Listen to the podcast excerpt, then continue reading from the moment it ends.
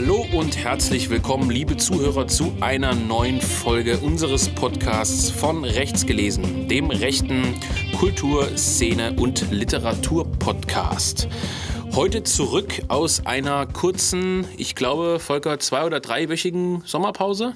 Ja, lange ist auf jeden Fall her, ne? Lange ist es her. Ähm, ja, wieder heute selbstverständlich mit Volker Zierke, dem Autor von Enklave und meiner Wenigkeit Philipp Stein, dem Leiter des Jung Europa Verlags. Wir sind also, wie gesagt, zurück aus einer kleinen Sommerpause. Ja, ob man von Sommer sprechen kann, Volker, ich weiß es nicht so richtig. Ähm, aber warm, ja. ich äh, öffne mir jetzt erstmal ein kleines Bierchen. Wir sind ja heute getränketechnisch nicht so gut aufgestellt. Nee, das, das stimmt. Wir sind, haben uns irgendwie beide nicht so richtig drum gekümmert diesmal, dass wir jetzt irgendwas äh, Besonderes irgendwie haben. Aber trotzdem Prost an dieser Stelle. Ja, auch an sich, Mensch. Ja, ne? Mit dem kalten Rotwein. ja das war nichts. Gut, ähm, legen wir los. Worüber wollen wir heute sprechen, Volker? Ähm, wir haben uns ausnahmsweise mal vorbereitet auf diese Sendung. Und die Aufgabenstellung war, jeder überlegt sich zwei Bücher, die er jungen, angehenden politischen Aktivisten ans Herz legen möchte. Und das ist nicht genau die Definition, ne? Ja, also der Hintergrund, ähm, der Hintergrund war ein bisschen der. Also ich habe äh, auf unsere Verlagsadresse ein paar Zuschriften bekommen, tatsächlich von äh, engagierten Zuhörern unseres Podcasts und auch Verlagskunden, die gesagt haben, ich habe, was weiß ich, einen Neffen, ich habe irgendeinen Verwandten, ich habe einen jungen Kerl als äh, Schüler oder was, wo ich das Gefühl habe, dass der so ein bisschen in die rechte Richtung geht und äh, dass der ganz gute Lebensansichten hat, der aber noch nicht äh, ja, irgendwie politisiert ist, also Mitglied äh, einer Jugendorganisation, in einer Burschenschaft oder irgendwas, sondern tatsächlich noch so am Anfang steht. Klassische ähm, Definition war so 17, 18 Jahre, Abiturient, lebt in einer westdeutschen überfremdeten Großstadt und fühlt sich trotzdem noch als Deutscher. Das hat also so äh, sinngemäß einer der Zuhörer mir geschrieben und gebeten, ähm, doch mal Literatur vorzustellen, die gewissermaßen Einsteigerliteratur ist. Genau, ja. Und wir hatten ja gestern nochmal telefoniert zum Podcast und dann ähm, ja, die Aufgabenstellung erweitert um ein, wie soll ich sagen, fortgeschrittenen Buch. Also ein zweites Buch, was wir vorstellen, was wir dann auch jemandem empfehlen würden, der schon politisch aktiv ist, wie lange auch immer, und vielleicht noch nach einem, nach einem besonderen Buch sucht, was er was er lesen kann, was vielleicht seine doch schon etwas gefestigtere Weltsicht noch einmal erweitern könnte. Kann man das so sagen, meinst du? Denke schon, ja. Also ist natürlich immer unterschiedlich, weil jeder noch ein bisschen unterschiedliche Voraussetzungen hat und es gibt ja auch einige unbelehrbare, den kannst du zum Lesen geben, was du willst, das äh, ändert nichts. Aber wir haben es mal versucht, ähm, ja, so einen ganz kleinen Kanon zu schaffen, würde ich mal sagen. Was denkst du denn überhaupt, bevor wir loslegen, über die Wirkmächtigkeit von Büchern? Glaubst du, dass so ein Literaturkanon, Buchkanon, ja, für junge Leute, aber auch für, für ältere, äh, ältere politische Aktivisten oder was auch immer prägend sein kann? Ähm, denke ich pers persönlich schon, einfach auch, ähm, weil es bei mir ein Stück weit so war, aber es hängt natürlich auch ganz stark davon ab, ähm, wie die Leute drauf sind. Also ich glaube, wer viel liest, für den fällt es auch einfacher, sich von Büchern an sich prägen zu lassen. Und wer mit Büchern nichts anfangen wird, der wird auch heute, glaube ich, nicht glücklich. Es ist ja ein bisschen, äh, kann man sagen, ohne das überhöhen zu wollen, natürlich schon ein intellektuellerer Zugang zur Politik. Also intellektuell ist so ein hochtrabendes Wort, aber äh, naja, es wird auch sehr viele politische Aktivisten oder Menschen mit politischer Meinung geben, die sich irgendwo engagieren, die jetzt keine typischen Leser sind, oder? Ja, also es ist natürlich äh, was anderes, wenn du politisch wirst, weil ähm, du erstmal, äh, ich weiß nicht, deine Freundin in der S-Bahn verteidigen musst oder sowas ähm, gegen Zugereiste, sag ich mal. Ähm, das ist natürlich ein ganz anderer Zugang. Aber, oder vom Fußball oder so. Ja, meinetwegen ja. auch. Also es ist was. Aber deswegen halte ich das trotzdem für wichtig, auch diese Leute sind, glaube ich, doch irgendwie auf der, auf der Suche. Ich meine, wenn du vom Fußball politisiert wirst, dann fehlt ja trotzdem irgendwas, oder? Ja, ja, das würde ich auch sagen. Also da gibt es äh, auch viele Kunden tatsächlich vom Verlag, wo ich es weiß, die meistens äh, bei Ostvereinen angesiedelt sind als äh, Fans, die Käufer sind. Also sowohl als Aue, aus Aue als auch aus Chemnitz, mhm. äh, Lok Leipzig und so weiter und so fort. Die, äh, wo, ich, also wo ich die Namen kenne und weiß, das sind Verlagskunden, die sozusagen den Zugang vom Fußball irgendwo haben und, äh, und nach und nach sich auch Literatur kaufen. Das ist natürlich dann so bei uns im Verlag klassisch Dominik Venner natürlich, ne? Mhm. was ist Nationalismus für eine positive Kritik, Kulturrevolution von rechts dann, obwohl das dann schon wieder etwas theoretischer ist. Das sind dann so Bücher, die da gern gern bestellt werden von Leuten, die aus der nicht äh, Leserecke sozusagen zu einem Verlag kommen, der ja auch ein politisches Instrument und eine politische Werkstatt irgendwo ist. Ja. Ähm, ja, also ich denke auch, äh, passend dazu gab es, das habe ich mir noch notiert, äh, da war ich auch selbst, ich weiß nicht, ich glaube, du warst auch da vom 10. bis 12. Januar 2020, die äh, Akademie des Instituts für Staatspolitik rund um Kubitschek, warst du nicht da.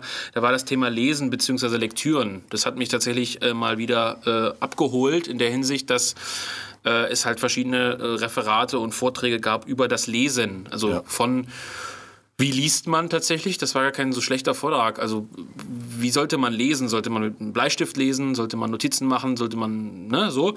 Äh, bis hin zu linke Lektüren von Benedikt Kaiser, dem wir an dieser Stelle äh, natürlich wieder ins Gebet nehmen müssen, der wieder nicht da ist. Wieder nicht. Wieder nicht, obwohl du ihn wie oft eingeladen hast, Volker? Ähm, ich glaube 152 Mal. 102 oder 153. Jedes Mal, wenn er mir einen Tweet schickt, den ich retweeten soll, sage ich ihm, er soll in den Podcast kommen. Gut, kann man nichts machen. Ne? Aber Benedikt, stell dich. Wie auch immer. Ähm, Benedikt hat referiert über linke Lektüren. Es gab da allerlei Interessantes, äh, Dr. Dr. Torfen Waldstein und so weiter. Und das äh, hatte ich mir jetzt nur noch mal notiert als kleiner Anstoß, als kleinen Anstoß, weil auch da ging es um das Thema, was können ähm, was können Lektüre überhaupt auslösen? Und von mhm. den 130 Gästen, glaube ich, die es meistens sind, äh, wo nicht mehr wie früher nur Leseratten dabei sind, die jedes Ernst-Jünger-Zitat auswendig können, sondern tatsächlich auch eine Truppe stabiler Leute immer und so. Ähm, war es schon so, dass irgendwie jeder von diesen 130 Gästen irgendeine Art von Lektüreerfahrung hatte?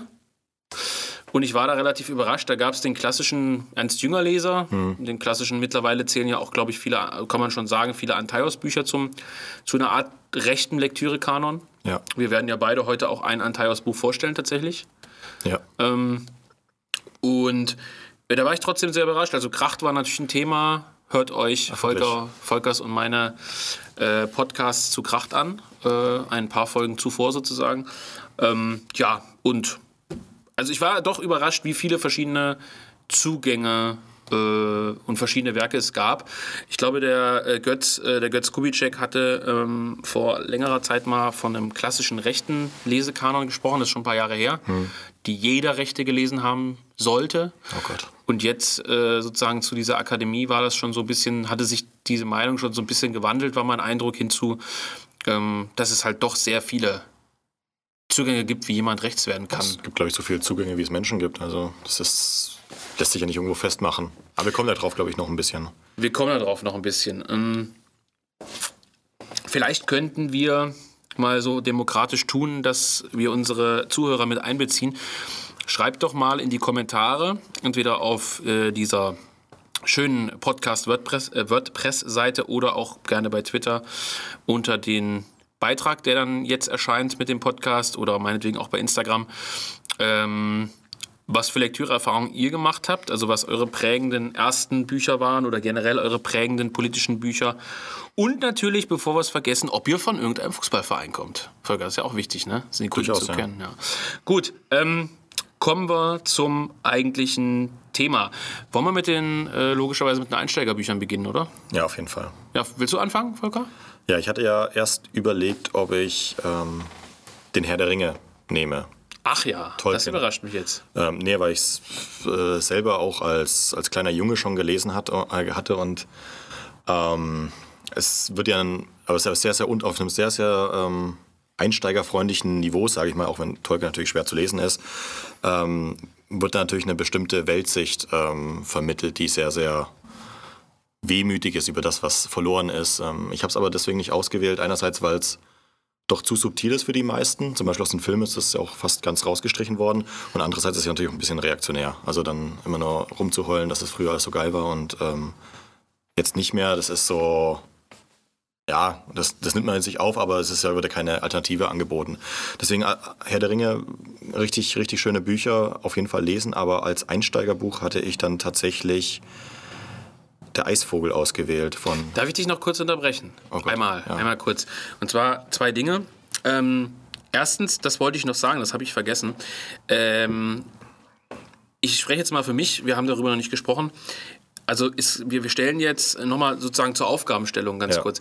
Wir stellen nicht unsere Lieblingsbücher vor, Ja. wobei sich das auch überschneiden kann theoretisch, aber wir stellen sozusagen die Bücher anhand der Aufgabenstellung vor. Ein Ja. Buch für Einsteiger, ein Buch für Fortgeschrittene. Wollte ich nur noch mal sagen, äh, wir können vielleicht auch irgendwann mal eine Folge zu unseren Lieblingswerken tatsächlich machen, wenn man sowas überhaupt auswählen kann. Und zweitens wollte ich sagen, jetzt wo du Herr der Ringe erwähnst und Tolkien, das wäre natürlich mal auch ein brutales Thema, ne? Ja, auf jeden Fall. Also Da müssten wir aber vielleicht äh, wie der Film, äh, wie, die, wie die Filme und die Bücher äh, fast schon so einen Dreiteiler machen. Ja, wäre ich auf jeden Fall dabei. Ich bin, wie gesagt, großer Tolkien-Fan und ja, ich habe ja einer der wenigen, äh, wo ich gerne mit angebe, ähm, die Bücher gelesen, bevor ich die Filme geschaut habe. Ähm, kann deswegen auch sagen, dass die äh, Bücher wesentlich besser sind, auch weil sie halt eben gerade so ein eigentlich konservatives Weltbild haben. Tolkien war ja Christ. Katholik sogar. Ja, äh, das kommt erschwerend hinzu. Und ähm, das merkt man eben in den Büchern immer ganz stark. Also so Thema Traditionalismus, das ist Ja, ein prägendes Thema in dem, in dem Buch. Wenn man das dann mal auch mal, habe auch Silmarillion gelesen, also dieses ganze ähm, Ja, die Hintergrundwissen, ja. das ist halt sehr, sehr christlich geprägt einerseits und andererseits einfach eine Verfallsgeschichte, wie es eben ja, von, weiß nicht, von Evola oder sonst wo auch immer kennt, wie alles den Bach runtergeht. Ich habe diese schönen, aber da- das ist jetzt, das schweift dann jetzt ab. Ich habe diese schönen Schuber auch, die älteren, also diese Buchschuber, wo auch die anderen Geschichten dann von Tolkien noch mit drin sind. Äh, also es gibt ja noch verschiedene andere Neben, Nebenstränge sozusagen. Genau. Aber an dieser Stelle dann auch nochmal, äh, Micha, wenn du das hörst, Tolkien ist weitaus besser als Star Wars. Oder? Mich hat, glaube ich, auch nur die Filme gesehen äh, von, Ach so. von Herr der Ringe. Nicht mal. Nicht mal? Er hat gesagt, so einen Scheiß guckt er sich nicht an. Ach so, okay, gut. Wahnsinn, oder? Also kauft nicht beim Hydra Verlag. er ist sehr gegen Tolkien. So, Spaß beiseite. Du hast gesagt, Eisvogel. Von wem ist das? Uwe Tellkamp, das ist ein Dresdner Autor, ähm, hauptsächlich bekannt geworden durch äh, Der Turm. Das ist so eine Ossi-Geschichte. Also so, habe hab ich nur nachgelesen, dass äh, das ähm, ja, die Zustände in der späten DDR gut darstellen würde. Ich habe es, wie gesagt, nicht gelesen, weil man abgeschreckt, abgeschreckt durch, äh, es ist einfach ein Riesenschinken.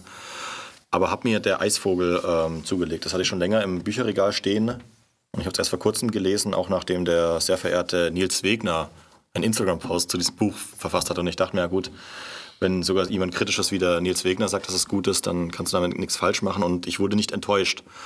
Ähm, ist also auf jeden Fall schwerer zum Reinkommen als ähm, Herr der Ringe vom Lesen her. Das ist, hat einen, einen brutalen Stil, muss man sagen. Also es ist keine wörtliche Rede zu erkennen. Es mischt so auch immer die, die Erzählperspektiven. Mal erzählt der, mal erzählt der. Und es wird aber nicht erklärt. Und man muss sich selber so sein, die Geschichte draus machen.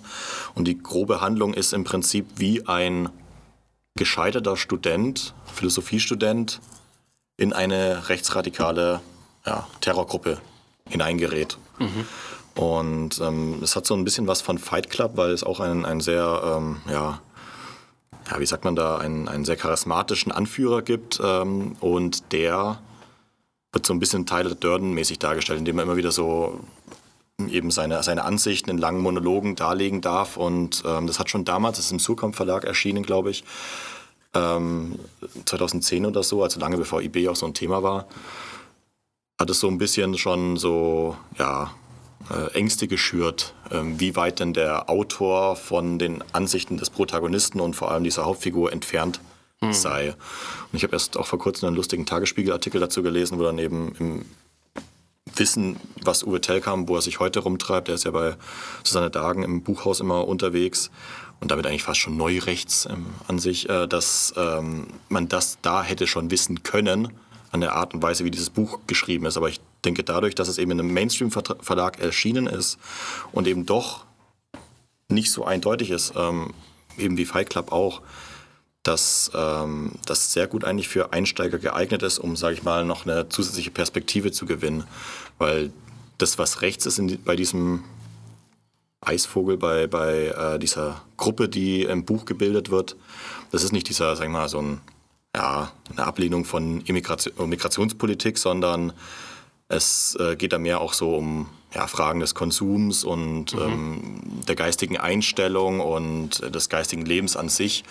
Und das fand ich schon sehr interessant, wie das rübergebracht wird. Ist also ein Stück weit äh, tiefschürfender als jetzt ähm, ja, ein klassisches Buch sozusagen über die, über die Migrations, äh, Ablehnung der Migrationspolitik, sowas ähm, keine Ahnung, wie, wie hieß das von Camus beispielsweise, das ist natürlich kein Roman, was, äh, was bei Antaios erschienen ist. Ähm, aus, aus großer Austausch oder wie es heißt. Genau, ja. Aus, ja. Aus, aus heutiger Sicht muss man natürlich auch sagen, dass die Ansichten so ein bisschen naiv, idealistisch sind. Es gibt zum Beispiel eine Szene, in der ähm, ähm, Kaltmeister, so heißt dieser Anführer der, äh, dieser Gruppe, seine Schwester und der Protagonist werden in einer U-Bahn in Berlin von Skinheads angegriffen, die natürlich alle weiße Schnürbändel und so äh, tragen.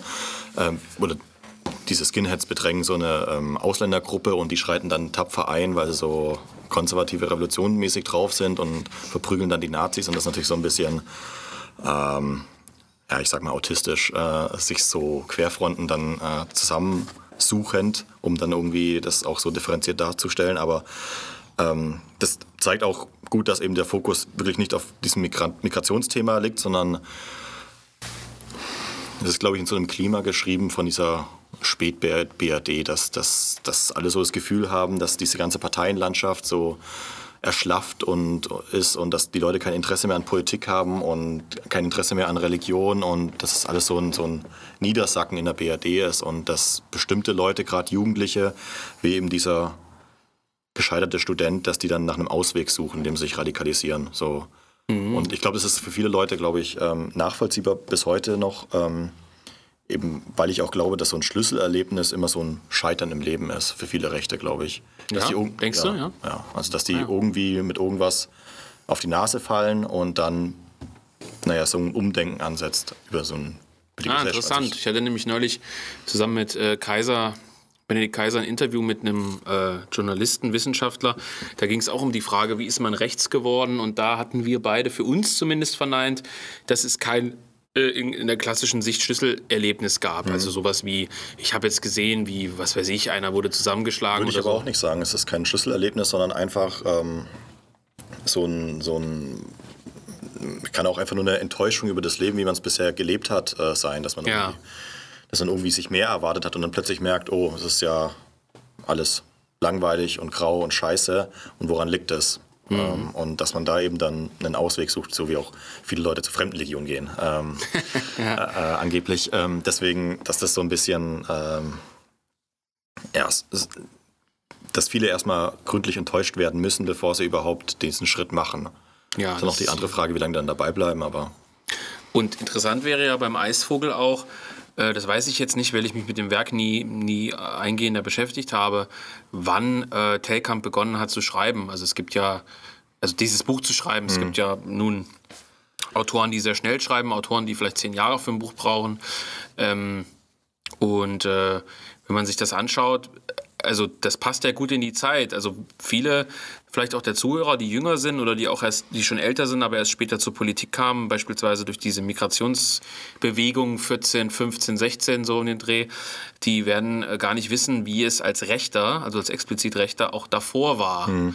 Und viele der Leute, die jetzt beim Jung Europa Verlag mitwirken, nicht alle, aber viele waren eben schon seit vielen Jahren davor aktiv, also ja. vielleicht sogar schon in den, manchmal sogar schon in Mitte der 2000er und ähm, Kubitschek hat das mal äh, als bleierne Zeit bezeichnet für ja. politische Rechte und das kann man auch ein bisschen so sagen. Also da war ja nichts in Bewegung. Klar, irgendwann kam dann dieses Sarrazin-Buch, äh, so äh, ja, banal ich das eigentlich finde heute, äh, war es ja schon ein kleiner Türöffner-Effekt. Irgendwann folgt dann die IB äh, als Jugendorganisation, es folgen andere Organisationen und, und Bewegungen und äh, da kam vieles ins Rollen und, und viele glauben oder glaubten, bis vor kurzem noch, dass das, was so 14 begann und sich so drei, vier, fünf Jahre zog, bis 18, 19, dass das eigentlich der Normalzustand sei mhm. und dass das sich jetzt so halten würde. Also diese Zeit des Aufbäumens irgendwo, wo, wo viel ging, wo tausende Projekte aus dem Boden kamen, wo, wo Geld da war und Ähm, Wenn es schlecht läuft, in Anführungszeichen, kommen wir vielleicht, aber das ist ein anderes Thema, wieder in so eine Zeit jetzt rein. Müssen auf, vielleicht auf dem Weg dann, vielleicht auch nicht. Ähm, jedenfalls äh, interessant, also Telkamp, je nachdem, wann er begonnen hat zu schreiben, wird er das vielleicht auch unter diesen Eindrücken verfasst ja, haben. Ziemlich sicher. Ähm, äh, ich habe es auch nur ähm, jetzt äh, in einem Zeitungsbericht gelesen, dass ähm, Telkamp wohl selber so eine Person kennengelernt hat, als er in Leipzig ähm, studiert hat. Und das muss Ende der 90er Jahre, glaube ich, gewesen sein.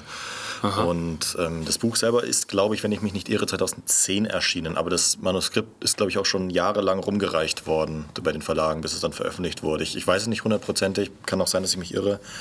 Aber ich glaube, er hat da sehr lang ähm, dran rumgewerkelt. Es müsste gerade so diese 2000er. Das Buch selber spielt auch ähm, in den späten 90ern, also mit, mit D-Mark und, und allem. Ach so. Ja.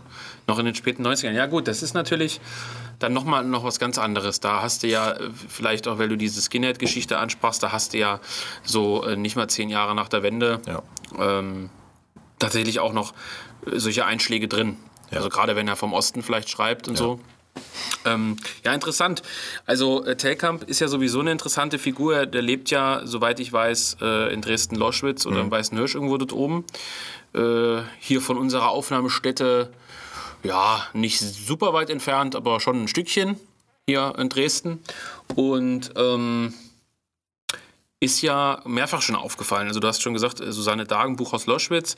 Klar, äh, hat auch, glaube ich, in dieser Edition irgendwas von der Sanne Dagen ein Buch veröffentlicht vor, vor, kürzlich.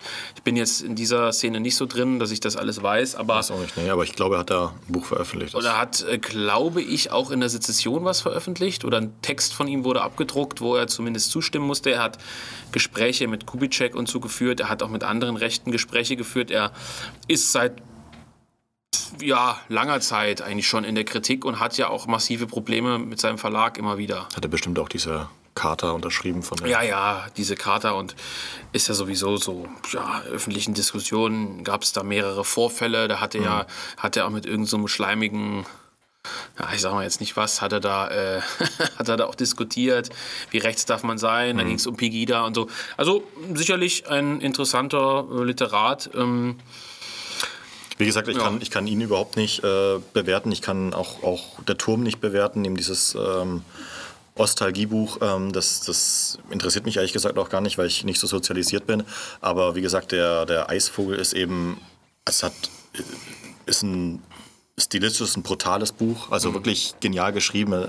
Es ist kein normaler Roman, den man jetzt liest, wo dann wörtliche Rede ist und er sagte, haha, das ist ja voll lustig, in diesem Berliner Loft hier zu wohnen und so Beziehungskisten, sondern es ist wirklich, wirklich ganz verwirrend und brutal geschrieben. Und das muss man auch erstmal hinkriegen, so ein, ein, Buch so zu schreiben, so wahnsinnig. Und es hat halt ähm, wirklich dann auch, also wirklich ähm, so Gänsehautmomente, wenn dann dieser Kaltmeister ähm, so äh, Monologe hält über seine Ansichten.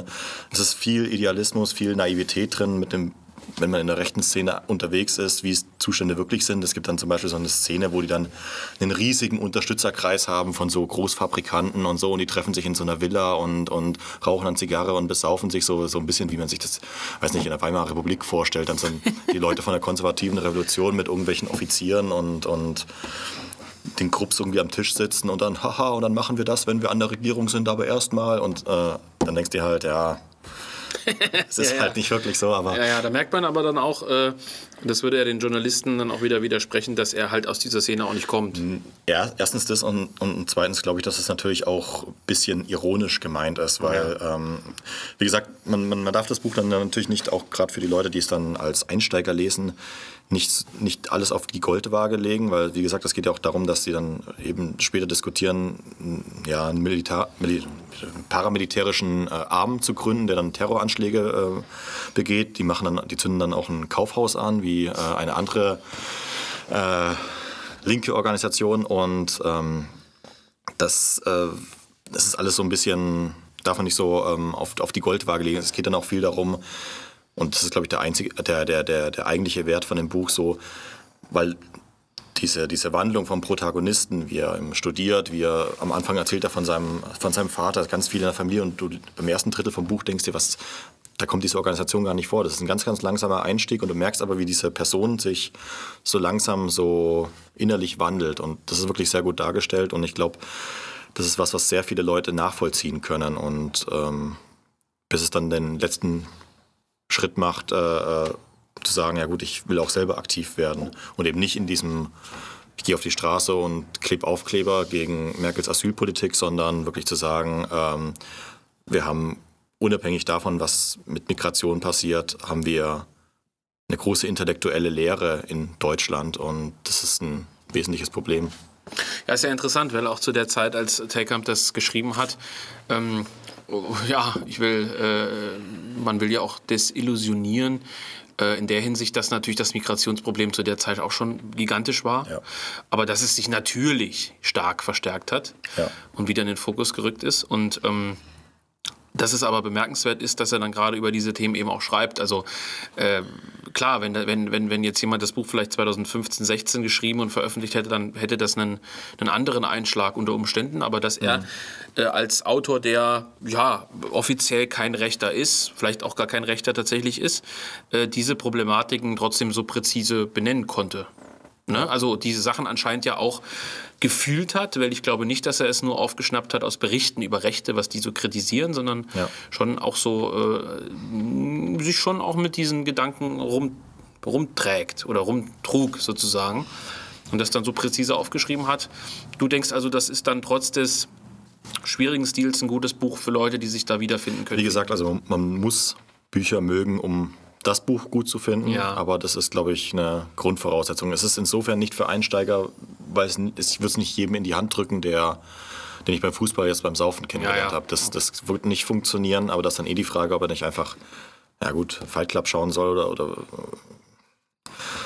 da, da, kann ich den sonst was in die Hand drücken und es kann trotzdem nichts bringen, weil die halt keinen Bock haben zu lesen. So, deswegen, also da, man muss Bücher mögen, muss ich auch, äh, sagen wir mal, die Kraft haben, da so ein bisschen in so einen künstlerischen buchstilmäßig reinzulesen, also nicht so Lanzerheftartig geschrieben, sondern äh, eigentlich sehr, sehr komplex, aber es ähm, zahlt sich dann ein Stück weit doch aus, würde ich sagen. Okay, machen wir weiter. Ich ähm, hatte mich, jetzt stelle ich auch erst mal eins vor, wo ich überlegt hatte. Also ich hatte überlegt, äh, das Herlager der Heiligen zu nehmen. Ja. Das war mir dann aber irgendwie zu einfach. Ja. Ähm, das war die erste Podcast-Folge, glaube ich, wenn ich mich nicht irre, die ich je aufgezeichnet habe für den Verlag. Findet sich also auch hier so im, auf dieser Internetseite, wenn ihr auf der WordPress-Seite sein solltet, im Archiv, beziehungsweise irgendwie weiter unten scrollen, wo auch immer ihr das gerade anhört. Ähm, war sicherlich für ganz, ganz viele Leute auch so ein Einsteigerbuch. Ja. Ich mag es gar nicht so gerne, weil ich es relativ platt finde. Also ich finde im Nachgang die Figuren relativ, äh, relativ ja, holzschnittartig. Anders agiert er, und da möchte ich jetzt, es ist wirklich nicht aus Werbegründen gedacht, äh, Sea Changes hatte ich auch überlegt, was ja, ja. im Jungen Europa Verlag erschienen ist, was ich ja immer, oder was Nils Wegner, der Übersetzer, immer als so eine Art modernes äh, Herlager der Heiligen bezeichnet hat. Ja. Mm, da habe ich dann aber wieder gedacht, das ist schon so ein bisschen zu meta. Also in der Hinsicht, dass vielleicht ein Einsteiger auch zu sehr, äh, dass es ihn so ein bisschen verwirren würde, warum auch diese äh, Ausländerfigur, die da relativ stark porträtiert wird, warum die äh, so gut wegkommt. Das haben ja mhm. tatsächlich einige Leser, die anscheinend auch Neulinge in der Literaturszene waren, geschrieben. Was ist das für ein Buch? Ist das pro Ausländer oder was? Das fand ich sehr, sehr amüsant. Jedenfalls ähm, beides gute Bücher. Herr Lager der Heiligen, Antaios Verlag, Sea Changes, äh, Jung Europa Verlag. Äh, kann man auch als Einsteigerlektüre, denke ich, empfehlen. Aber was ich vorstellen möchte, ist das Buch Wer gegen uns? von Domenico Di Tullio. Das ist der Anwalt, der Rechtsanwalt äh, der italienischen Bewegung Casa Pound. Ja, ähm, vielleicht vorweg, es passt gerade ganz gut. Die IB hat ja am vergangenen Wochenende eine Demo in Wien gehabt äh, gegen dieses Symbolgesetz und da wurde rein zufällig auch auf dem Banner äh, Wer gegen uns geschrieben. Okay, das ist also. Ich ich bin verwirrt. bin äh, in die Organisation dieser Demo nicht involviert gewesen, gar nicht. Auch nicht in irgendwelche anderen Dinge, die damit zu tun haben. Ähm, Lieber Gernot, wenn du das hörst, oder lieber Martin, wenn ihr das hört, äh, sag doch mal, ob das was mit dem Buch zu tun hat. Ich kann mir aber schon vorstellen, dass es so ist. Ja. Also ich bin mir recht sicher. Würdest du auch sagen? keine Ahnung. Also meldet euch mal, es wird schon was damit zu tun gehabt haben, weil wer gegen uns war, ähm, als es in Deutschland erschienen ist, schon sehr virulent. Also es wurde in der rechten Szene schon äh, gut, gut verkauft und auch gut gelesen. Wann ist denn das erschienen? Es ist in Deutschland erschienen 2014 zum ersten Mal mhm. im Verlag Antaios. Äh, Im 2017 ist die zweite Auflage erschienen. Ähm, und in Italien ist es 2010 erschienen. Das mhm. heißt, der Antaios Verlag war mit diesen vier Jahren eigentlich doch ziemlich zügig ja. äh, würde ich sagen. Erschienen ist es in dieser Reihe Edition Nordost, diese Romanreihe, die Antaios irgendwann mal angefangen hatte. Ich weiß nicht, wann sie die begonnen haben, mehr aus dem Kopf, aber irgendwann haben sie mit dieser Romanreihe angefangen. Äh, das Buch kostet 22 Euro, ist ein Taschenbuch mit Klappen. 22 Euro, ist aber ein Haufen Geld, du. Meinst du? Ach so, ja, bei Twitter. Oh, ich weiß schon, worauf du anspielst, auf die äh, Homosexuellen bei Twitter, aber Gut, das ist ein anderes Thema. Also das Buch hat 285 Seiten. Mm, ist ein Taschenbuch, ist, ist klasse. Also ich habe es äh, damals verschlungen, 2014 habe ich es gleich gekauft.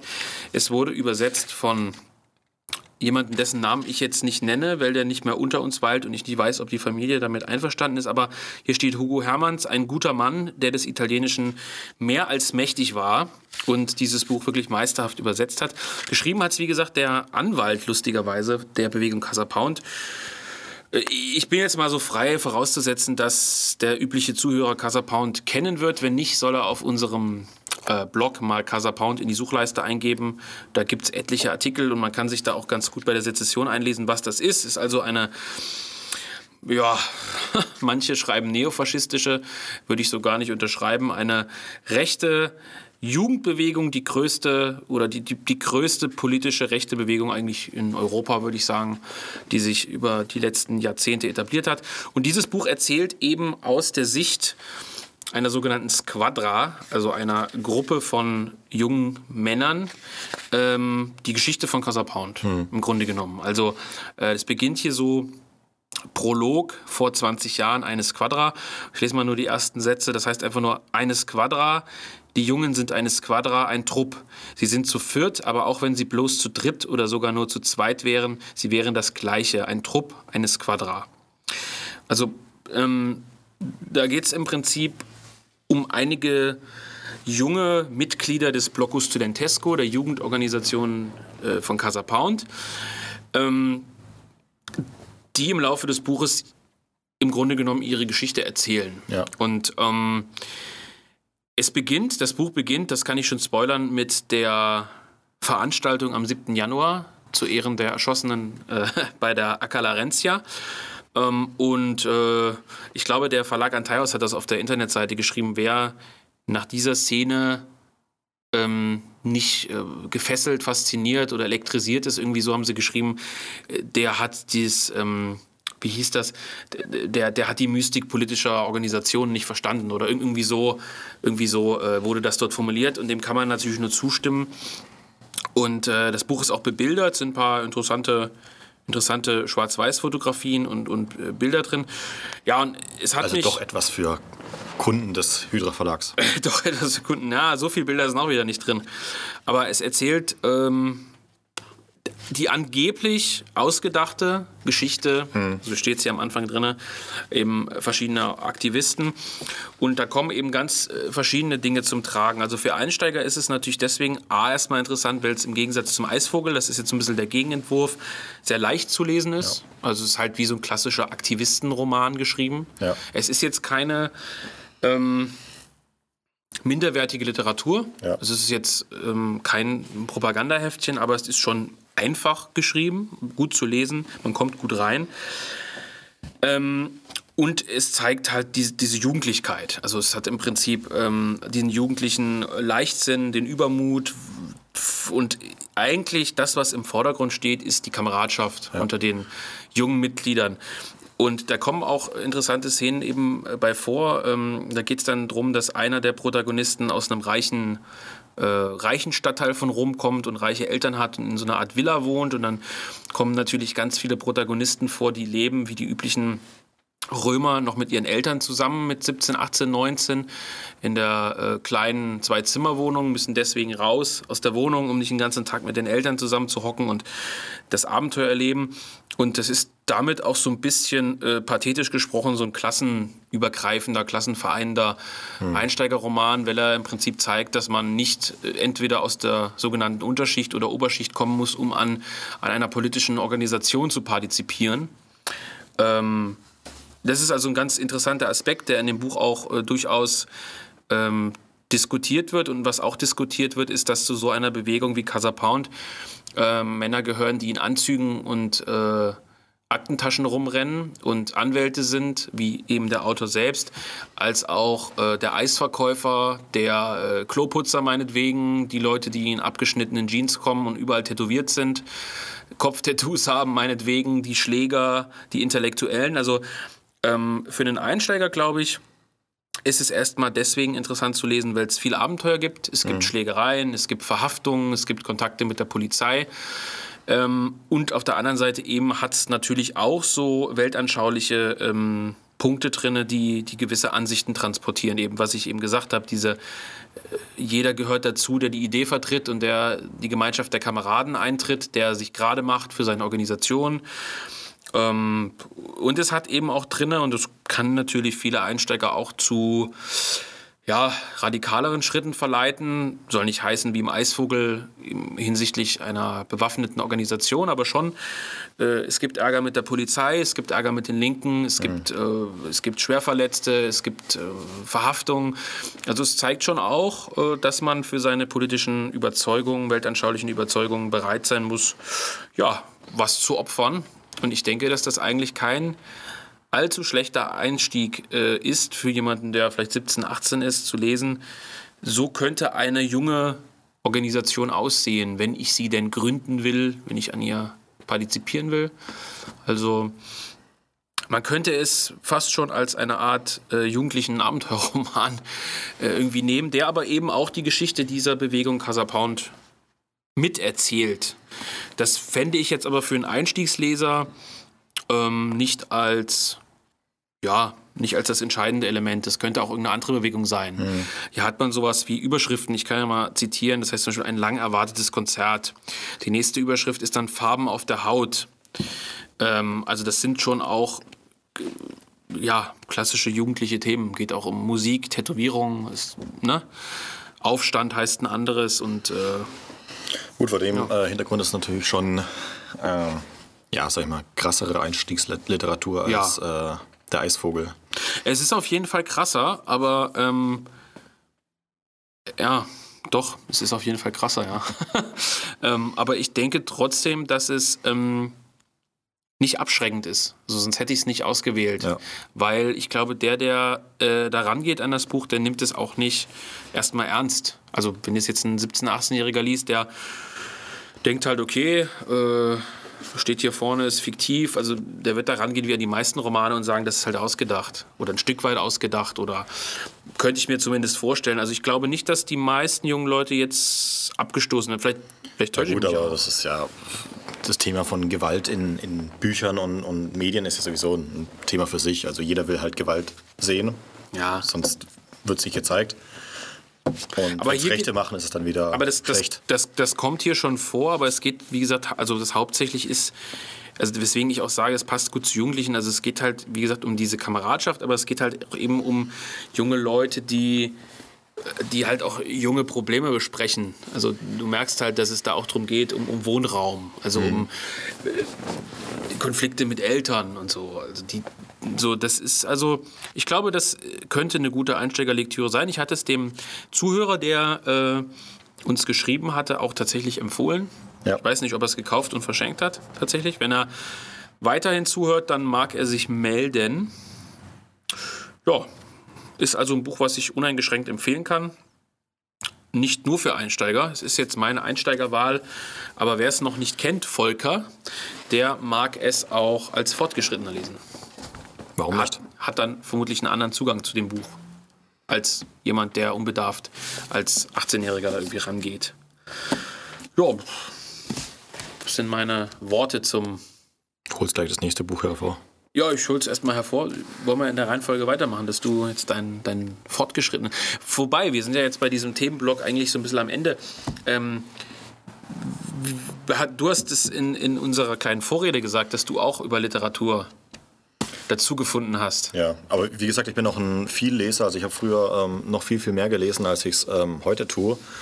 Ähm, ich habe früher auch alles gelesen. Also, aber wie gesagt, auch gerade dieses diese Herr der Ringe-Welt, ähm, die so wehmütig ist, das hat sich dann doch mit vielem äh, gedeckt, was man dann selber immer so ähm, gesucht hat. Also dass man irgendwie immer draußen sein wollte und dann, äh, also gerade als ganz kleiner Bub, eben auch äh, ja, immer Ritter gespielt hat und, und sich gefragt hat, warum die heutige Welt so scheiße langweilig ist, wo es keine Ritter mehr gibt. So, das ist so, so, so, ein, sag ich mal, so ein Grundrauschen, das sich, glaube ich, bei vielen Rechten runterlegt. Also, sag ich mal, ein äh, befreundeter Denker hat mal äh, den Satz geprägt, dass es eigentlich nur darum ginge, die Welt wieder zu verzaubern. Ähm, ja. Was äh, ja so ein bisschen ja, naiv traditionalistisch klingt, aber letzten Endes ist es ein Stück weit so. Und später erst habe ich nämlich bei der Bundeswehr ähm, den Autor gelesen, der, den wir heute sonst gar nicht behandeln, nämlich Ernst Jünger.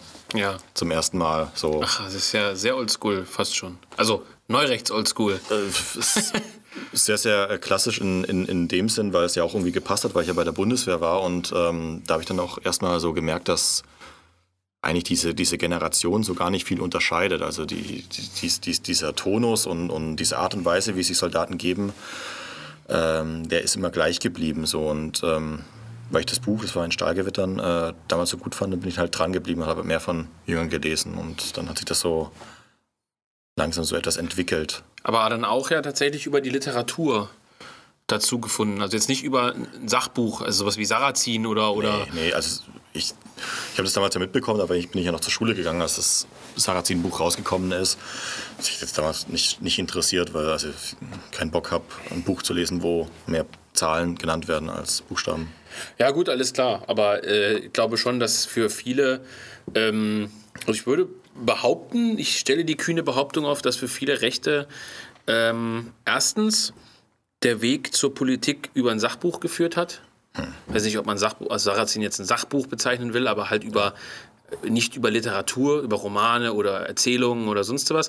Und das was ja auch eine Theorie ist, die, die äh, im Kreise an äh, Schnellroder öfter geäußert wird und die ich auch nicht abweg, für abwegig halte, dass der Rechte per se auch nicht, also wenn man jetzt die Gesamtheit betrachtet, nicht so viel mit Literatur anfangen kann. Also, das ist sehr pauschal gesprochen, aber ich sehe es ja auch.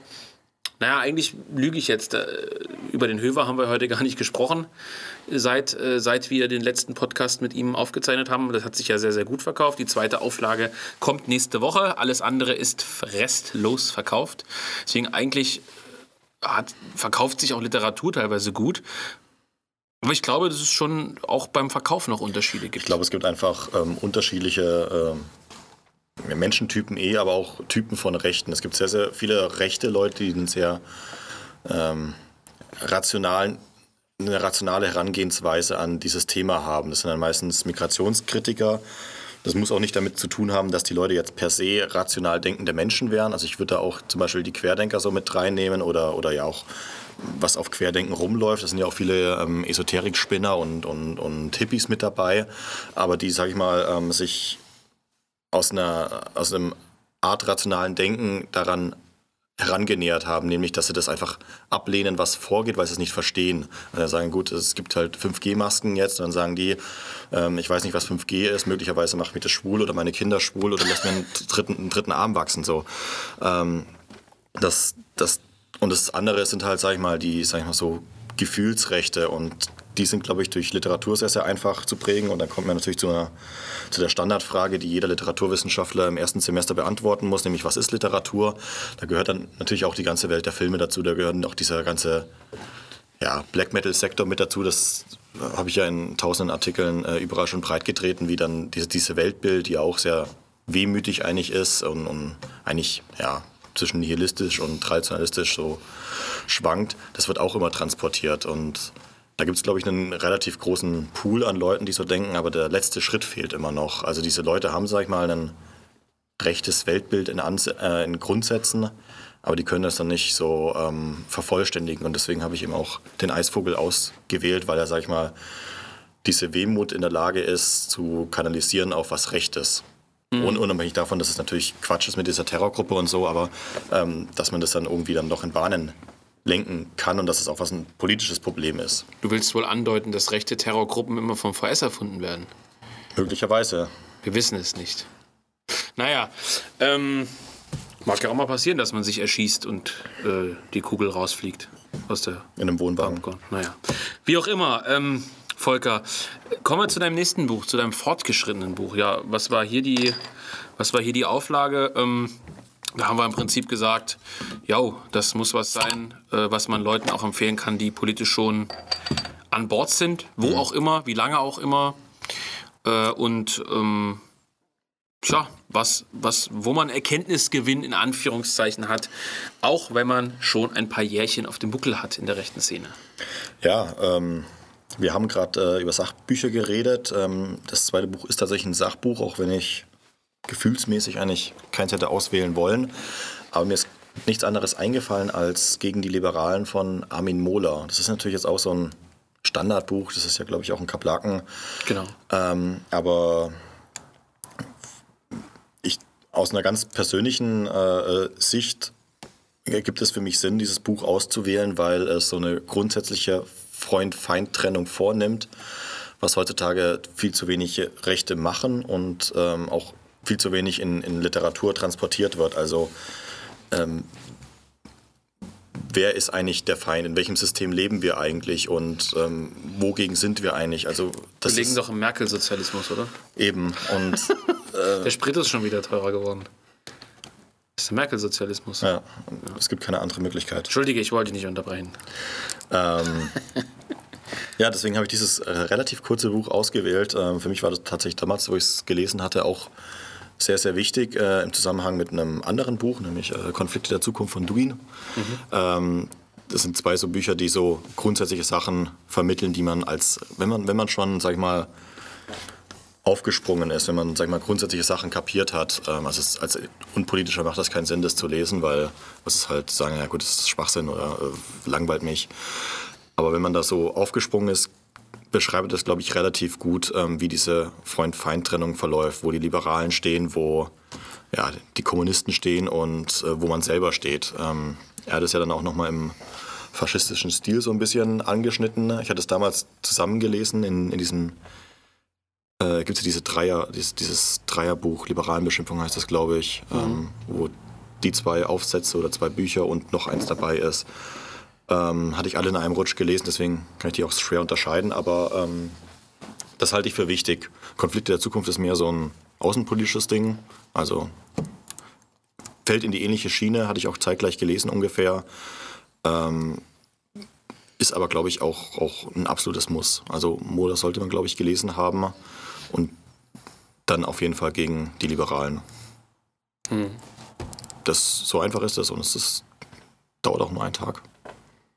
Ja, ist vielleicht gar nicht schlecht, äh, auch sowas zu empfehlen. Ähm, Mola war ja, ja, wenn man da aus dem Nähkästchen plaudern will, so ein bisschen, naja, ich will da niemand zu nahe treten, der, der Lehrmeister, das Vorbild von Kubitschek auch. Ja. Kubitscheks äh, Küche müsste es sein, steht auch Molas altes Sofa. Ich hoffe, da verrate ich jetzt keine unglaubliches Geheimnis, aber oh oh. ob jetzt bald Roder eingebrochen wird oder so. Ähm, nee, also Mola war für viele Figuren, die für uns oder für unsere Generation sicherlich eine lange Zeit prägend waren. Ja, aber auch gerade für diese ich, Leute in, in dieser bleiernen Zeit. ja, genau, weil Mola im Grunde genommen, also vielleicht, also es wäre, glaube ich, echt wichtig, mal eine Folge über Mola zu machen. Vielleicht auch mit Götz wirklich, wenn er, äh, wenn er Lust hat und Zeit. Wenn nicht, ist auch Kaiser in der Hinsicht ein guter Gesprächspartner, der sehr, sehr viel über Mola weiß und ähm, auch geschrieben hat. Äh, wo du schon sagst, die liberalen Beschimpfung, der äh, auf eine sehr, sehr intelligente Art und Weise, der hat, er hat ja nie selber irgendeine Art von Weltsicht vorgelegt. Also ja. jetzt ne, irgendwie eine Art Weltanschauung, eine Art politisches Programm, sondern er war ja eher so eine Art Edelkritiker, der ähm, tja, die Liberalen beschimpft hat. Also erstmal definiert hat auch, was, was, was versteht man denn unter liberal. Da würden jetzt ja wieder einige äh, Mongos äh, da ankommen und sagen, oh, liberal ist doch toll, liberal heißt doch, dass man freiheitlich ist und dass äh, dass jeder seine Meinung sagen darf und illiberal sind ja die, die verbieten wollen, dass man, dass man seine Meinung sagt und so. Und da räumt Mola halt eben mal auf, was ist mit dem Begriff liberal eigentlich, was ist damit eigentlich gemeint in der heutigen politischen Sphäre? Nicht irgendwie nach dem Duden von 1920 oder so, ja. sondern was ist damit gemeint? Warum sind die Liberalen der Feind und nicht die Linken, die eben ein Nebenfeind sind, ein nerviger, ein lächerlicher auch auf eine gewisse Art und Weise. Ja. Ähm, und das äh, halte ich für eine gute Wahl von dir, muss ich sagen, weil also ich hoffe natürlich, dass jeder Fortgeschrittene das schon gelesen hat. Aber Müsste eigentlich, aber wenn man jetzt mal, sag ich mal, äh, ganz klassisch herangeht, ähm, und man wirklich eine Empfehlung aussprechen will, dann muss dieses Buch, denke ich, meiner Ansicht nach dabei sein. Man müsste sein. eigentlich alle äh, Boomer dazu zwingen, äh, sozusagen sich für einen Tag äh, hinzusetzen auf so eine Schulbank und dieses Buch zu lesen und dann danach so eine Art äh, Stunde machen mit Nachfragen und dann wäre jeder schon mal grundsätzlich geheilt von gewissen Pro Problematiken. Ich glaube tatsächlich nicht. Ähm, das ist das, was ich vorhin gemeint habe. Manche Leute haben halt diesen rationalen oder irrationalen, diese irrationale Herangehensweise an Politik oder sagen wir mal gesellschaftliche Themen. Und da bringt es auch nichts, irgendwie aus einem Buch vorzulesen, weil die sagen halt trotzdem, ja, ist klar, also der Sprit ist trotzdem teurer geworden, Philipp. Ja, aus der, aus der Sparte. Aber wenn man jemandem erklären will, was wir denken, ja. also warum wir bestimmte Wörter verwenden und so, ähm, dann, dann wäre das ein gutes Buch, glaube ich. Ja. Das ist auch zum Beispiel eine schöne Einleitung, da leite ich vielleicht mal über zu dem, was ich eigentlich machen wollte, nämlich auch ein Sachbuch. Ich wollte eigentlich eigentlich unbedingt was von Benoit nehmen. Mhm. Da gibt es ja eine größere Auswahl. Kulturrevolution von rechts wäre vielleicht schon wieder zu gleich was vom Europa Verlag. Nein, gibt auch andere äh, verschiedene wichtige Werke von Alain de Benoit, der ja auch stark von Mola geprägt ist ja. und auch immer wieder erklärt, warum die Liberalen der Feind sind, was unter liberal zu verstehen ist und so weiter und so fort. Ähm, ich habe mich dann aber doch entschieden für wieder für Literatur, für ein zweites Buch. Das hat einen aktuellen Anlass, nämlich dass ich das Buch vor kurzem erst gelesen habe. Das ist ja. eine ganz banale Geschichte. Ich habe es dir ja auch schon ans Herz gelegt. Es nennt sich Sankhya, ist von dem Russen äh, Saka Prilepin geschrieben. Vermutlich spricht man den Vornamen anders aus und vermutlich auch den Nachnamen. Du bist der Russland-Experte, wie spricht man das aus? Das passt schon. Passt schon, ja. Ähm, Muss alles Deutsch aussprechen. Ne? Weiß ich, Prilepin oder Prilepin, ich, ich, weiß es, um ehrlich zu sein, nicht. Äh, wird auch von verschiedenen Deutschen immer anders ausgesprochen. Jedenfalls ist das ein Roman, der im Jahr 2013 in Deutschland publiziert wurde. Natürlich als Übersetzung aus dem Russischen, ist ja klar. Und zwar, ah nee, ich lese 2000. 2012, entschuldige, 2012 und in Russland 2006 erschienen ist. In Moskau ist ähm, bei Mattes und Seitz erschienen, Mattes und Seitz Berlin. Mattes und Seitz ist ein durchaus empfehlenswerter ähm, ja, Mainstream-Verlag würde ich gar nicht sagen, aber schon ein größerer Verlag aus Deutschland, der immer wieder auch interessante alternative Bücher bringt. In letzter Zeit leider weniger, weil auch dort das Personal sich zur Gendersprache durchgerungen hat. Aber der Besitzer oder ehemalige Besitzer ist auf jeden Fall ein interessanter Mann, der eben äh, auch dieses Buch vermutlich eingerührt hat. Ähm, es, also erstmal zu Prilepin, er ist ähm, einer der wohl bekanntesten Autoren Russlands, verkauft in Russland sowohl von seinen Romanen als auch von seinen Sachbüchern als auch von seinen Erzählungen, äh, ja, teilweise im Hunderttausender-Bereich. Mhm. Ähm, hat etliche Buchpreise gewonnen in Russland, Literaturpreise, wurde in bestimmt 50 Sprachen übersetzt. Lustigerweise ins, Deutsch, ins Deutsche nur mit diesem Buch. Äh, ich glaube, ein zweites ist bei irgendeinem anderen Bis Verlag. Jetzt. Bis jetzt, ja. Aber ich glaube auch bei einem anderen deutschen Verlag ein zweites Werk in Vorbereitung. Und hinten steht es auch drin, geboren 1975 in Zentralrussland, bla bla bla, kommt aus Nischki Novgorod. Gleich sein erstes Buch 2006 erhielt viele Preise, russischer Bestseller Award 2009, bla bla bla. Genau, ja, also ähm, und ihr schreibt eben sein Weggefährte, sein ehemaliger Eduard Limonov, ganz interessante Persönlichkeit, Die literarische Sensation des Jahres ist Sankhya, der Roman meines Parteigenossen Saka Brilepin. Ich bedauere, dass ich ihn nicht geschrieben habe. Er ist mir zuvor gekommen. Was heißt in dem Zusammenhang Parteigenosse? Das ist wichtig für den Inhalt. Es geht hier um die nationalbolschewistische Partei Russlands. Das war eine Partei in äh, Russland, die sich explizit gegen das neue Russland gestellt hat, also auch gegen Putin. Ähm, den politischen Inhalt kann man ja, glaube ich, anhand des Logos der Partei nachvollziehen. Das Logo war, äh, glaube ich, ähm, wie außenrum beim Hakenkreuz, ne? also rote Fahne. Hakenkreuzflagge nur mit Hammer und Sichel. Mit Hammer und Sichel drin, ja. Und das war so das provokante Zeichen der, der Querfront irgendwo. Ja. Und die Partei wurde also später verboten. Limonov selber hatte auch, äh, war aus Russland geflohen oder wurde verbannt, hat dann in den USA gelebt, dann in, in Frankreich, wurde in Frankreich auch eingebürgert. Dugin war, war ja, glaube ich, auch einer von den Leuten, die der Nationalbolschewisten Dugin hat auch der Partei angehört und ja. eben dieser Saka Prilepin auch und etliche andere auch, mhm. also Literaten, es war vor allem eine intellektuelle Bewegung, aus ja. Literaten, aus Künstlern vielen und die halt richtig auf den Putz gehauen haben und ich glaube, die haben dieses Symbol und auch diese nationalbolschewistische Rhetorik halt so hauptsächlich auch als Gegenpol zu, also als Schock, Gegenreaktion gegen dieses äh, oligarchische Russland irgendwie so gewählt. Mhm. Ähm, also ich weiß nicht, wie ernst zu nehmen das wirklich war. Das kann ich nicht so wirklich beurteilen. Da bin ich absolut kein Experte. Es ist aber wichtig für dieses Buch, denn ähm, es ist die, naja, auch wenn es äh, verneint wird, es ist eine sehr frei interpretierte literarische Erzählung der Geschichte dieser Partei. Das soll jetzt nicht abschrecken, aber es gibt den Protagonisten, der heißt halt eben Sankhya. Mhm. Ähm, der ist ein junger Kerl, weiß ich nicht, glaube um die 20 oder so, der bei seiner Mutter lebt. Ähm, also auch nicht, gar nicht so weit weg von. Gar nicht so weit weg tatsächlich. Ähm, der bei seiner Mutter in der Wohnung lebt, die ist Krankenschwester, ist meistens nachts weg, arbeiten, ist also viel alleine der sich in seiner Verzweiflung über den erbärmlichen Zustand seines Vaterlandes, das er liebt, äh, in diese Bewegung flüchtet, mhm. die es in diesem Buch gibt. Ähm, und die ist eben sozusagen dieser nationalbolschewistischen Partei ein Stück weit nachempfunden. Und auch hier geht es um Gewalt, es geht um politischen Idealismus, es geht um Polizei, Geheimdienst, äh, es geht im Kern aus meiner Sicht um die Frage, auch wie weit man für seine politischen Überzeugungen bereit ist zu gehen. Mhm.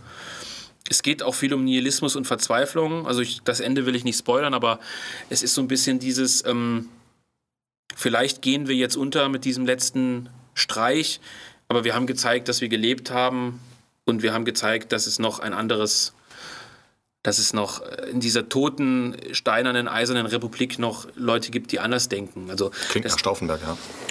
um Gottes Willen, das nimmst du zurück. Die, äh, nee, der hat also am Anfang, äh, am Anfang gibt es die Szene, wo, wo die eine Demonstration durchführen. Mhm. Und äh, komplett in schwarz gekleidet, halt schwarzer Block mäßig und dann im Prinzip von den Bullen und von, von so einer Spezialeinheit aufgerieben werden und dann durch die Stadt flüchten und alles kaputt schlagen.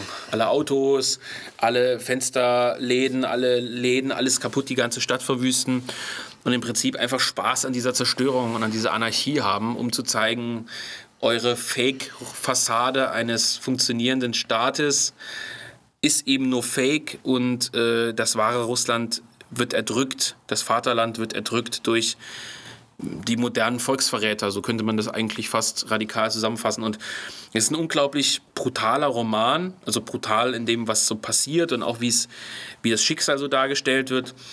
Es ist aber auch geprägt von einer unfassbaren Kenntnis von Russland, mhm. von einer unfassbaren Auffassungsgabe. Und es ist literarisch einfach gigantisch. Ich habe es jetzt erst vor ein paar Wochen fertig gelesen. Äh, ich hatte es immer mal im Schrank stehen, aber irgendwie nie angefangen. Und ich war. Wie bist du überhaupt drauf gekommen? Oh, ich weiß es, um ehrlich zu sein, nicht mehr, ob mir das irgendwer empfohlen hat oder ob ich, ob ich das mal irgendwo gesehen habe oder so. Ich, vielleicht wurde es auch in der Sezession mal besprochen. Ich weiß ja, es ehrlich, sein, ja. ehrlich nicht mehr. Ich habe es irgendwann gekauft. Das landete dann auf so einem riesigen Stapel. Irgendwann musste der riesige Stapel mal weg, bestimmt wegen hm. Umzug oder irgendwas. Dann ist es im Regal gelandet. Und es hat, ja, ich weiß gar nicht, was der aktuelle Preis von dem Buch ist. Es hat auf jeden Fall boah, lass mich nicht lügen. Wie Seiten hat es denn? 362 mit Anhang, mit kleinem Anhangapparat.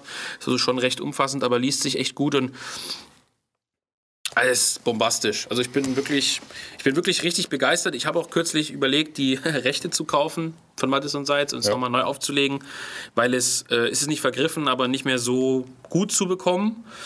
Mm. Tja, Was war jetzt der, der Grund, ähm, dass du sagst, das ist das Buch für die Fortgeschrittenen? Weil es so unglaublich äh, erhellend ist. Also mhm du, also erstmal, es ist ein super Buch. Also, also ist ganz banal. Also es ist wirklich jeder, der es, glaube ich, gelesen hat, wird sagen, wow, das ist eine geile Geschichte.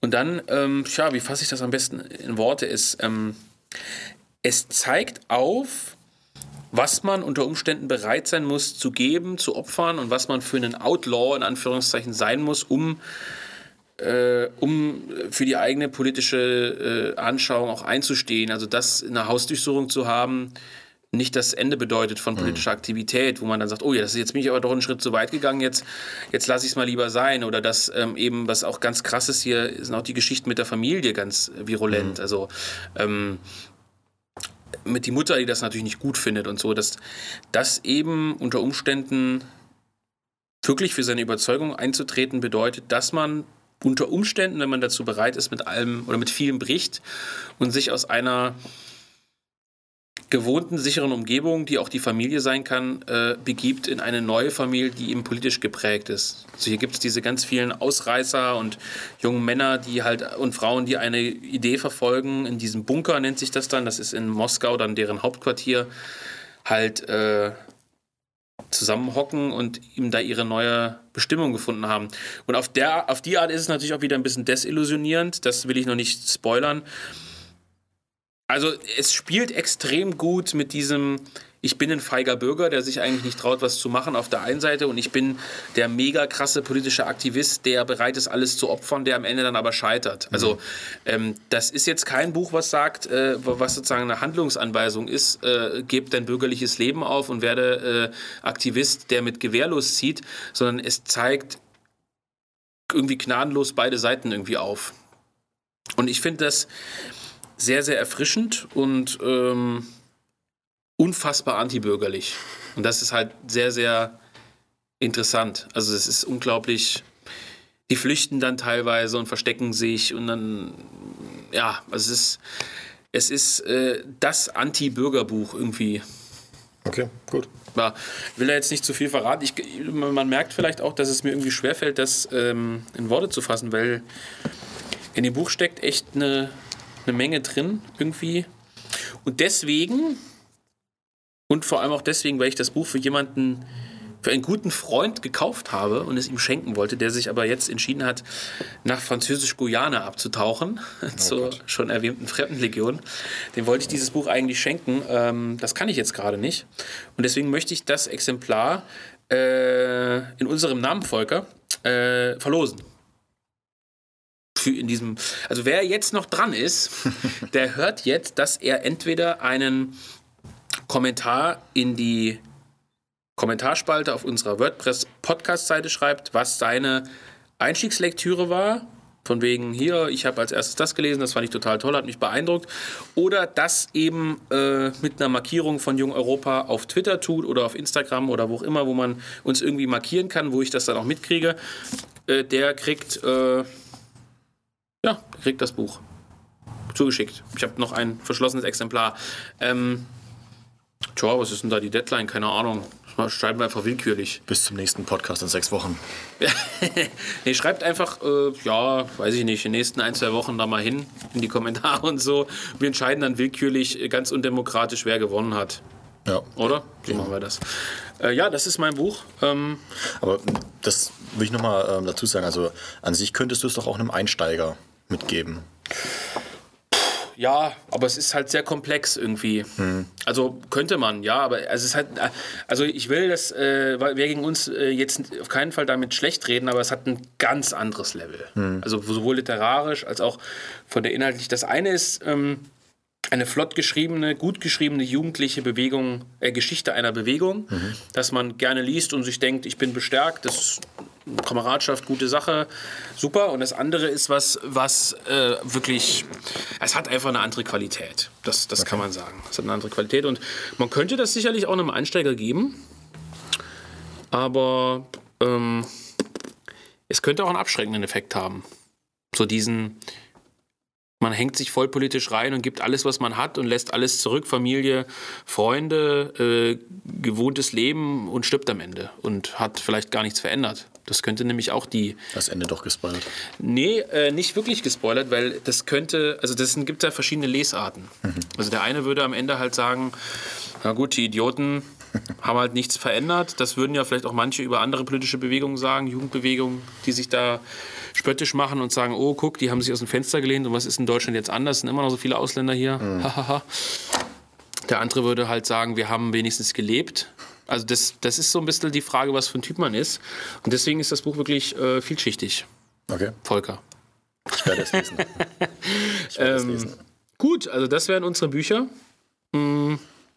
Vielleicht kleiner Werbeblock. Also ihr könnt all diese Bücher, die wir vorgestellt haben, zwei sind ja vom Verlag Antaios, die kann man natürlich beim Verlag Antaios auch kaufen. Und äh, ihr könnt aber auch die anderen Bücher über den Verlag Antaios bestellen. So habe ich es auch getan mit dem Werk, was ihr jetzt verlosen. Ähm, das heißt, kauft bei dem Buchhändler eures Vertrauens. Beim Jung Europa Verlag kann man eben nur die Jung Europa Bücher kaufen. Da vielleicht nochmal der Hinweis für die, die es interessiert. Äh, unsere letzte Folge war mit John Höver, dem Autor von Europa Power Brutal, einem Gast. Dieses Buch äh, ist restlos vergriffen seit etwa einer Woche. Die zweite Auflage kommt nächste Woche an und wird dann an alle Kunden, die schon bestellt haben, versendet. War also ein Riesenerfolg. Nach, äh, auf Deutsch ist einfach ein Riesenerfolg, dieser Roman, mit dem ich nicht gerechnet hätte. Und meinst du, das wäre auch ein Einsteigerroman eigentlich? Nee. Nee? Nee. Glaubst du nicht? Das klingt jetzt böse, es ist aber eher so, sag ich mal, also man braucht, glaube ich, ein grundlegendes Verständnis über die Organisationen, die da porträtiert werden, um. Ja. Um, also man kann ja, weiß ich nicht, ähm, man kann ja auch, vorhin hatte ich ein Beispiel auf, auf der Zunge, man kann unfassbar viele Bücher lesen, aber wenn einem so der, der spezielle Einblick in das Thema fehlt, dann, dann versteht man, glaube ich, die Hälfte nicht. Also, ähm, Deswegen hat die Susanne Dagen das auch nicht verstanden. Ja, das ist dann vielleicht auch so eine, so eine Typusfrage, ob man. Hat ja, glaube ich, die. Nee, Benedikt hat das, glaube ich, bei der Podiumsdiskussion relativ gut gesagt. Also man braucht irgendwie eine Grundtoleranz für dieses Grundrauschen, ähm, das Rumgesaufe und, und so. Aber ähm, also ich glaube, man kann es als Einsteiger, Einsteiger schon lesen, aber der ganze Witz Vieles geht verloren. Ja, also ja. das ähm, erschließt sich dann nicht ganz, äh, was zum Beispiel in Österreich dann los ist und mit den Burschenschaften und so. Das, ja, das macht gar keinen Sinn dann. Aber ich weiß es nicht. Vielleicht, ich kann es halt nicht mehr mit äh, unbedarften Augen lesen. Deswegen mhm. Müsste man es mal ausprobieren. Also wenn dein äh, Kind so alt ist, dann drückst du ihm mal das in die Hand. ja, das kann ich machen. Ähm, okay, also das war unsere Folge zu, tja, zu Einsteiger- und fortgeschrittene Literatur. Ein kleiner erster, kleiner erster Blick. Ähm, wir zeichnen wieder auf nächste Woche. Tatsächlich. Und ähm, schauen wir mal, ob wir da einen Gast haben. Wir haben noch gar kein Thema festgelegt. Wir wollten auch mal. Benedikt Kaiser einladen. Benedikt Kaiser, wir wollten auch mal Kriegsliteratur machen, ne? Ja, hatten wir ja nicht angekündigt in der letzten Folge, dass wir das heute machen. Haben mhm. wir nicht gemacht. Habe ich auch keine Ahnung von. Ja. Was ja. du die ganze Zeit erzählen? Ja, gut, halt. Gibt Ernst Jünger. Viel Spaß damit. Chocokau. Nein, das machen wir nicht. Da muss ich Ernst von Salomon vorstellen. Ja, könntest du zum Beispiel machen. Könnte ich auch. Da könnte ich mit meiner Ausgabe von Die Stadt prahlen. Wieso? Weil die selten ist. Ah, cool. Das müsstest du doch wissen. Egal, Volker. So, also, ähm, Gut, teilt die Folge, kauft die junge Europa-Bücher wie immer. Ähm, in der nächsten Folge auch mit einem kleinen Update vielleicht zu noch kommenden Publikationen dieses Jahr. Ähm, also, vielen Dank fürs Zuhören und bis zum nächsten Mal. Mach's gut, Volker. Bis dann.